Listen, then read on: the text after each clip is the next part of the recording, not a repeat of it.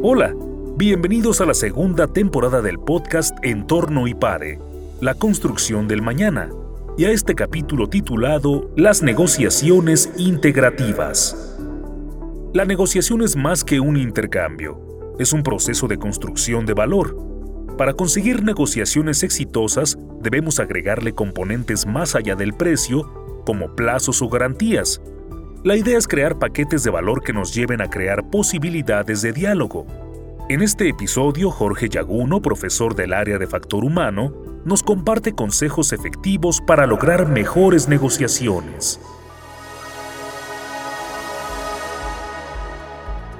Hace muchos años ocurrió un fenómeno que la mayor parte de las personas pues tienen algo de idea. Ocurrió cuando de pronto le avisaron al presidente John F. Kennedy que un avión espía había detectado que se estaban instalando unas bases aparentemente para lanzar misiles de largo alcance en la isla de Cuba. Esto llevó a que el presidente ordenara un bloqueo inmediato de la isla de Cuba, a lo cual Rusia, el premier Nikita Khrushchev, respondió diciendo que eso era una agresión y envió barcos militares, envió una flota que se encontró con la flota norteamericana justamente en el Atlántico frente a la isla. Y esa semana, porque fue el tiempo que duró a nivel público la situación, ahora se llaman los 10 días, los famosos 10 días que estuvimos al punto de la guerra nuclear, pero que el gran público solo supo de 7, porque los previos habían sido de aviso para el líder y demás. Pues fueron el momento en el que más cerca hemos estado de una tercera guerra mundial y probablemente la que hubiera acabado con la humanidad. Gracias a Dios eso no pasó. Después de muchísima tensión, después de muchísimas interlocuciones entre los actores involucrados, varios de los mandatarios de diferentes países intervinieron, llamando a la cordura, a la paz, Alguno que otro, curiosamente, incitaba a la guerra. Fidel Castro decía que no importaba que destruyeran Cuba con tal de que acabaran con el enemigo. Entonces, pues quizás poco asertivo, poco prudente este líder que andaba llamando a las dos superpotencias a la guerra. Sin embargo, Khrushchev y Kennedy en ambos cupo la prudencia y finalmente el tema se desmanteló. Rusia aceptó desmantelar las bases de estas, llevarse todo el material nuclear de regreso a, Rusia. Estados Unidos aceptó, aunque tardó tiempo en hacerlo público, desmantelar las bases que tenía en Turquía, de igual que también eran de, misiles de largo alcance. Y finalmente se respetó el que Estados Unidos ya no entraría a Cuba ni trataría de interferir con su gobierno. esta es la parte que todo el mundo conoce. Hay muchas leyendas alrededor, algunas más simpáticas, esto dio pie a varias cosas muy, interesantes. Por ejemplo, no existía el teléfono rojo, esta famosa línea que enlazaba a los gobernantes de, de, ambos países, de ambas potencias. Se instaló después de esto, precisamente porque no hubo manera de que tuvieran canal de comunicación directa Kennedy y Khrushchev. Y dice otra leyenda muy interesante que después de esto, Kennedy se volteó con su alma mater, con Harvard, y les dijo, esto no nos puede volver a pasar. Todo personal del gobierno de Estados Unidos tendría que ser un buen negociador. Hasta ese momento se pensaba que la negociación era una de esas habilidades que uno desarrolla pues en la práctica diaria en la calle y no había en realidad como un cuerpo académico de elementos que ayudaran a entenderla y a mejorar en ella. Kennedy es lo que le pide a Harvard que desarrolle un proceso de aprendizaje, que desarrolle un programa para capacitar a todos los miembros del gobierno y que las negociaciones de entonces en adelante se llevaran pues de la manera más profesional posible. Es así como, según esta leyenda, pues surge el estudio moderno de lo que es negociación. La negociación, de manera muy simplista a veces las personas la pensamos en términos de un intercambio. Pues así es como de pronto surge este estudio formal académico que busca pues encontrar cuáles sean las reglas, los procesos, los elementos que nos ayudan a entender mejor este intercambio. Decíamos que la negociación para muchas personas pues, supone un intercambio entre bienes supone un buscar esta situación de estar mejor, satisfacer alguna necesidad y en ese proceso, pues obviamente a, través del intercambio con otra persona, con otra parte. Mucha gente asocia negociación con un combate y de alguna manera perciben, y esto se ve en los medios, se ve a veces en libros que leemos por ahí portadas, en cátedras que aparecen de vez en cuando, la proyectan la, la presentan como si fuera tal un evento en el que hay ganadores y perdedores, se habla de obtener siempre lo que queremos, conseguir lo que queremos a través de esta negociación, buscamos como esta situación donde la otra parte queda avasallada por nuestro proceso, por nuestro talento, nuestra capacidad. Y sin embargo, esto solo representa un tipo de negociaciones. Estas negociaciones, que serían como las más básicas, vamos a llamarlas distributivas. Tiene que ver con que pensamos que el bien que tenemos que conseguir, que el valor que está sobre la mesa para repartir es fijo y por lo tanto solamente es posible pues, dividir el pastel y para que de alguna manera se quede una parte con una, rebanada más grande que la otra y demás. Dentro de esta lógica de ganar-perder. Bajo esta óptica, las partes lo que están buscando es pues conseguir arrebatarle a la otra la mayor parte posible. Cuando tenemos esta concepción, pensar en la idea de ganar, ganar se vuelve pues muy difícil, prácticamente imposible. No, a lo largo de mi carrera mucha gente me ha preguntado, a ver, pero el ganar, ganar es un buen deseo, ¿no? Este, Jorge, la verdad es que pues no siempre se puede. O sea, la verdad es que más bien pues vas a tratar de no perderlo muy, demasiado y conseguir lo que tú quieres. Y es curioso porque justo lo que trato de hacer a través de la cátedra es explicarles que si bien es cierto que algunas negociaciones tienen este concepto del valor distributivo y que por lo tanto se convierten en competencia, se convierten en una pugna por arrebatar valor, es posible construir más valor del que había originalmente cuando llegamos a la mesa. Y esa es la base de las negociaciones integrativas, que son las que personifican este modelo del ganar-ganar. ¿A qué se refiere esto de la negociación integrativa. Vamos a partir de que para entrar a una negociación competitiva, distributiva, hay dos supuestos que están sobre la mesa y que a veces no somos conscientes. El primer supuesto es de que el valor es fijo. Y si el valor que estamos repartiendo es fijo, entonces lo único que queda es cortar la rebanada más grande. Si cambiamos de óptica y pensamos que ese valor es dinámico, que puede crecer o que se puede hacer más pequeño, entonces lo que se vuelve relevante es tratar de hacerlo lo más grande posible antes de repartirlo. Y ya el porcentaje, digamos, de la división se vuelve menos relevante. En ese sentido, se vuelve secundario. Y la otra, el otro supuesto que hay sobre la mesa es que mi contraparte quiere exactamente lo mismo que yo. Y cuando partimos de ese supuesto de que la contraparte quiere lo mismo que yo, pues lo que queda es exactamente este combate por arrebatar valor. Pero si me planteo la posibilidad de que la persona que tengo enfrente, que las partes que están involucradas en la negociación, quizás no necesariamente buscan lo mismo, quizás tienen necesidades distintas a las mías por resolver, pues se vuelve ya más bien un trabajo de colaboración, ver de qué manera ayudarlos a satisfacer sus necesidades y las mías. Y en ese sentido, construir, construir valor. Esa es la base de las negociaciones integrativas. Primero, asumir que el valor no es fijo, sino dinámico que puede crecer, que se puede enriquecer a través de plantear más elementos sobre la mesa. De ahí quizás el tema integrativo, integramos más asuntos para con ello ir volviendo las negociaciones pues, más ricas en, cuanto a la, decisión que hay que tomar. Y además también evitamos el supuesto de que mi contraparte quiere lo mismo que yo. Y más bien me enfoco en tratar de averiguar qué es lo que realmente quiere. Esto parecería un poco bobo, pero déjeme poner un ejemplo muy simple. Tú estás, por ejemplo, digamos, de visita en un lugar turístico, ya sabes, ahí rodeado de turistas de estos lugares. Imagínate, no sé, que fuiste a visitar las pirámides, algún monumento histórico, etcétera, y está una persona en un puesto ahí en la calle, está vendiendo botellitas de agua. Y tú en ese momento recuerdas que tienes que tomarte una pastilla y no traes nada a la mano, y dices, pues voy a comprar una botellita de agua. Y te acercas a la persona y te dice de pronto que la botella, pues vale un precio exorbitante, digamos, no sé, 10 veces lo que valdría la botellita de agua si fueras a comprarla a una tienda normal, digamos. Es evidente que ante esas posiciones, ante esas primeras posiciones, pues podemos encontrar un cierto conflicto. Podríamos entrar en la lógica del regateo, tratar de aproximarnos, decir, oye, no, no tanto, mejor te ofrezco la mitad y el otro tratando de elevar el precio. Y nos podríamos echar un rato ahí peleándonos.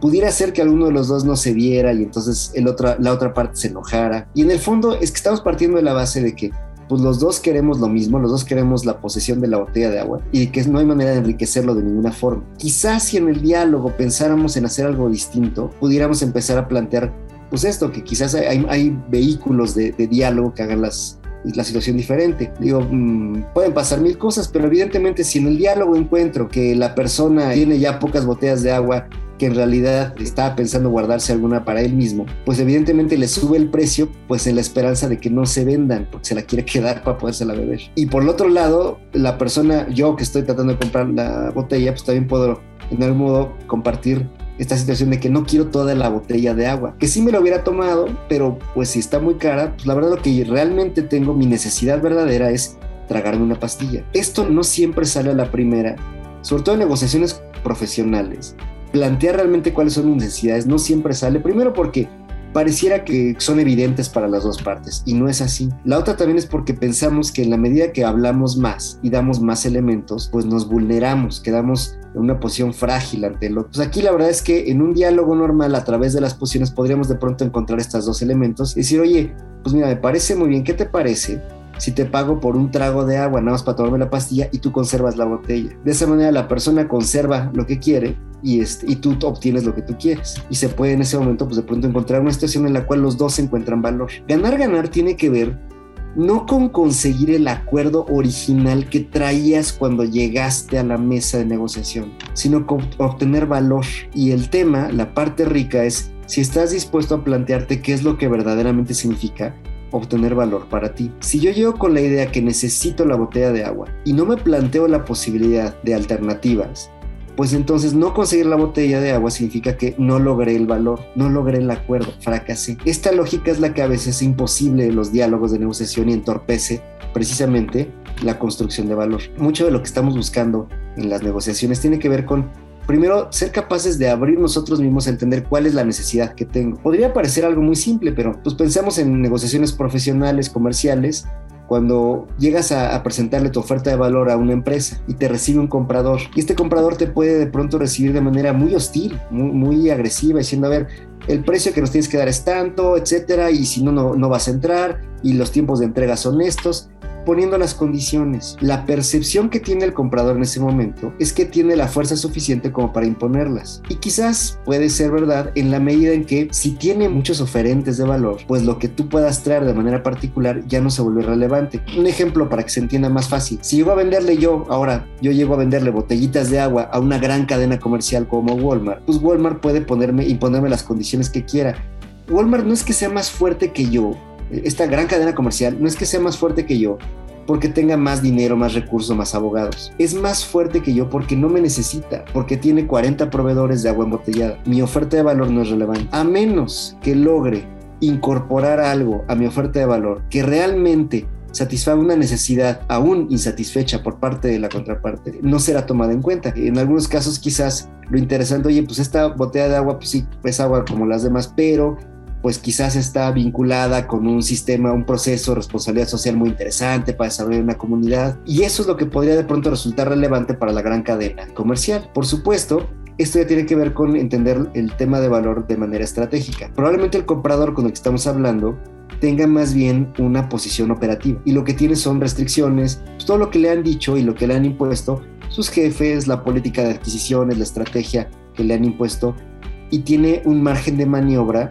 pues más escaso, es menos flexible y por tanto lo único que puede hacer es plantear, como ya hemos dicho, de manera muy hostil y muy fuerte sus condiciones. Entender esto es que entender también que él tiene otras necesidades, tanto personales como profesionales. Tiene a nivel profesional que garantizar que tiene el abasto de ciertos elementos, pero a nivel personal también tiene que satisfacer sus métricas, sus cuotas, la manera como lo miden internamente en la organización. Y ahí es cuando podemos de pronto en el diálogo encontrar elementos que nos permitan como lograr que ese diálogo crezca y se convierta en una posibilidad, en un puente, en un puente de trabajo.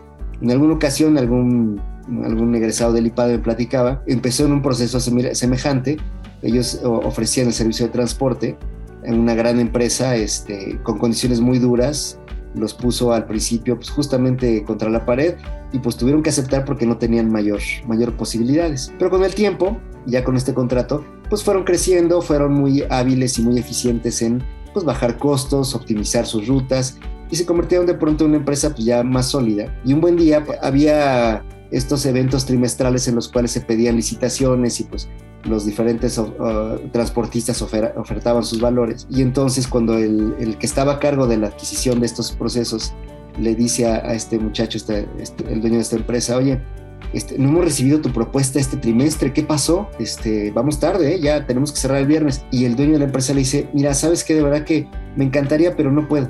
La verdad, tengo otros compromisos, he ido creciendo, entonces no voy a participar este trimestre. Pero pues, no pasa nada, igual voy a intentar a ver si puedo en tres meses más o si no en seis, no pasa nada. Pues ahí estaré. Y entonces el comprador ya eh, en una posición pues sorpresiva, de pronto le dijo, no, no, pero no te preocupes, ¿cuánto tiempo necesitas? Este, ¿Qué quieres prepararla o tal? No, no voy a poder porque tengo ya comprometidos. Bueno, pero este, pues podemos flexibilizar la entrega. ¿Qué es lo que pasaba de pronto? Pues que ya se había convertido en un proveedor seguro que había confirmado su valor y además el comprador tenía que presentar siempre un número X de propuestas de licitación y si este, esta persona no se presentaba, pues no completaba su proceso. Se volvía relevantísimo que pudiera presentar algo, lo que fuera. Y además, tenía la garantía de que había salido bien previamente. Y esto le permitió de pronto a la empresa, después de haber estado trabajando un rato, pues renegociar un tema de valor que parecía perdido. La negociación es más que un intercambio. La negociación, en realidad, bien vista, es un proceso para construir valor para generar valor. ¿Qué implica? Salirnos de la lógica de la distribución de valor y montarnos en una lógica de construcción de valor, integrar asuntos. En la medida en que reducimos la negociación a un tema nada más, va a, con más posibilidades va a terminar siendo competitiva. Pero si podemos ir incorporando nuevos asuntos, si además del precio podemos incorporar otros elementos, los plazos de entrega, los plazos de pago, las garantías, etcétera, etcétera, poco a poco el paquete sobre la mesa pues, ha ido incorporando más elementos de valor, integrándolos. Y esto resulta en posibilidades de diálogo. Y la otra situación es, pues nunca demos por hecho que la otra parte quiere exactamente lo mismo que queremos nosotros estemos abiertos a la posibilidad de, buscar qué hay más allá de la postura inicial. Cuando nos, dicen que quieren algo, que proponen algo, eso que nos están diciendo, esa postura inicial es una máscara que han elegido para comenzar el diálogo. Pero lo que hay detrás de la máscara es el interés que buscan conseguir. Y lo que hay detrás de ese interés es la necesidad que quieren resolver. Y eso es lo que tenemos que buscar. Porque muchas veces esa necesidad puede ser muy distinta de lo que pensábamos y puede ser que al encontrarla encontremos formas novedosas de satisfacer esa necesidad que nos ayuden a los dos. Y ahí es donde radica la posibilidad de la construcción de valor. Eso es negociación, construir valor.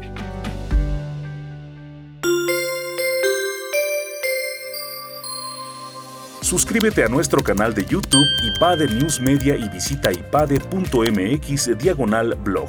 En este canal encontrarás videos, artículos e infografías relacionadas con el mundo empresarial de la actualidad y no olvides compartir este contenido.